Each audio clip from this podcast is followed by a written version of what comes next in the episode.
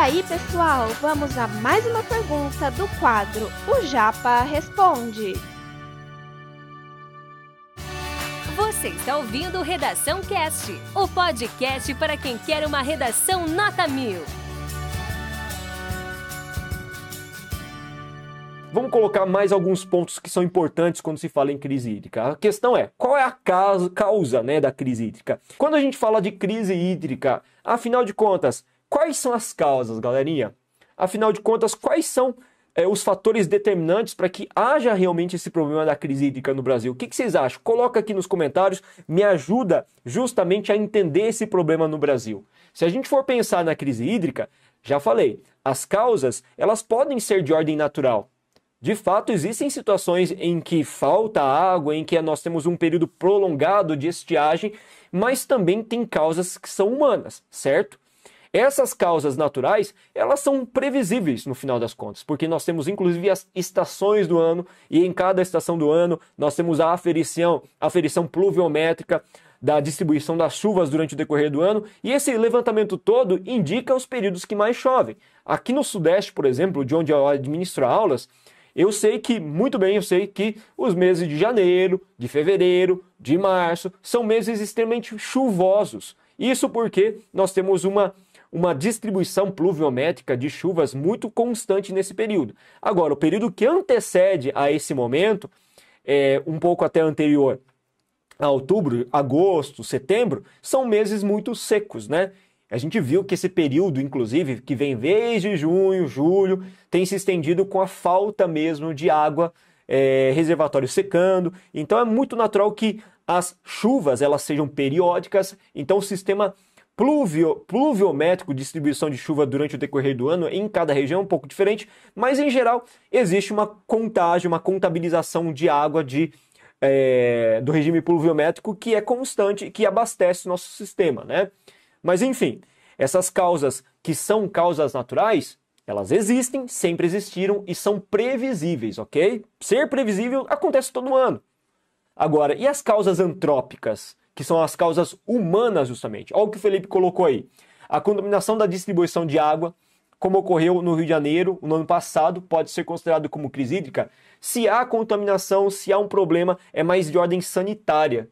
Só que se isso afeta diretamente a distribuição de água em grande escala a ponto de comprometer o bem-estar e a saúde da população de um determinado grupo que não tem mais aonde recorrer à água, aí sim entra como também um fator determinante para a crise hídrica.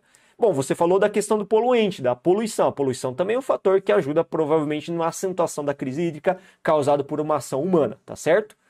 Eu vou transitar novamente a tela para vocês observarem. Gente, Causas naturais. É natural que em alguns momentos da nossa, do nosso ano ciclo do ano aconteça um regime pluvial menor, como a gente colocou, chova menos, né, natural.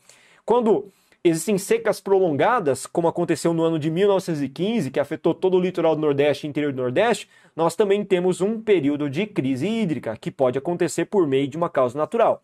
Fenômenos climáticos como El Ninho, Lanina também apontam causas naturais. E essas causas naturais, lembra, elas podem ser acentuadas pela ação humana. Quais são as ações humanas que causam um problema da crise hídrica? Veja que eu listei, listei algumas delas: a agropecuária, a indústria, desmatamento e queimadas, má gestão de recursos públicos, crescimento, recursos financeiros e públicos e ambientais, crescimento populacional, aumento do consumo de água e desperdício. Tudo isso entra no mérito da ação humana. Então veja que o problema associado à crise hídrica no Brasil contemporâneo tem uma relação direta com a ação humana, uma ação antrópica em grande escala. Professor, mas peraí, a agropecuária realmente consome muita água, desperdiça muita água, a indústria realmente consome e é responsável por grande parcela do problema da crise hídrica? Sim, com certeza. O desmatamento queimadas também são. Vocês viram que o ano passado, 2020, o ano 2021, bateram recordes em termos de é, extensão de vegetação nativas queimadas, tanto no Pantanal, Pantanal quanto na Amazônia.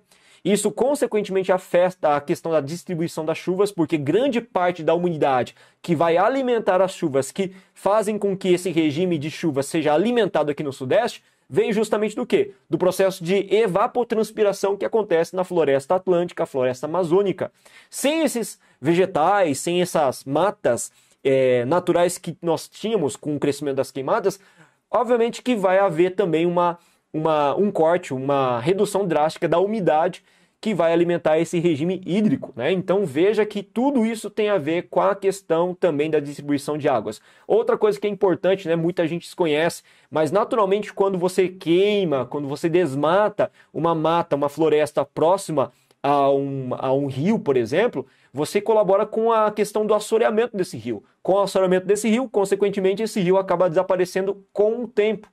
E outra coisa importante, quando a gente tira muito da quantidade da, da massa verde do lugar, da vida desse lugar, das matas, o que acontece? As raízes já não existentes por conta da retirada dessas árvores, eles não retêm mais água, umidade na terra. Isso também afeta diretamente a questão da evaporação dessa água e acentua a situação de seca. Então veja que existem inúmeros fatores que são de ordem antrópica principalmente.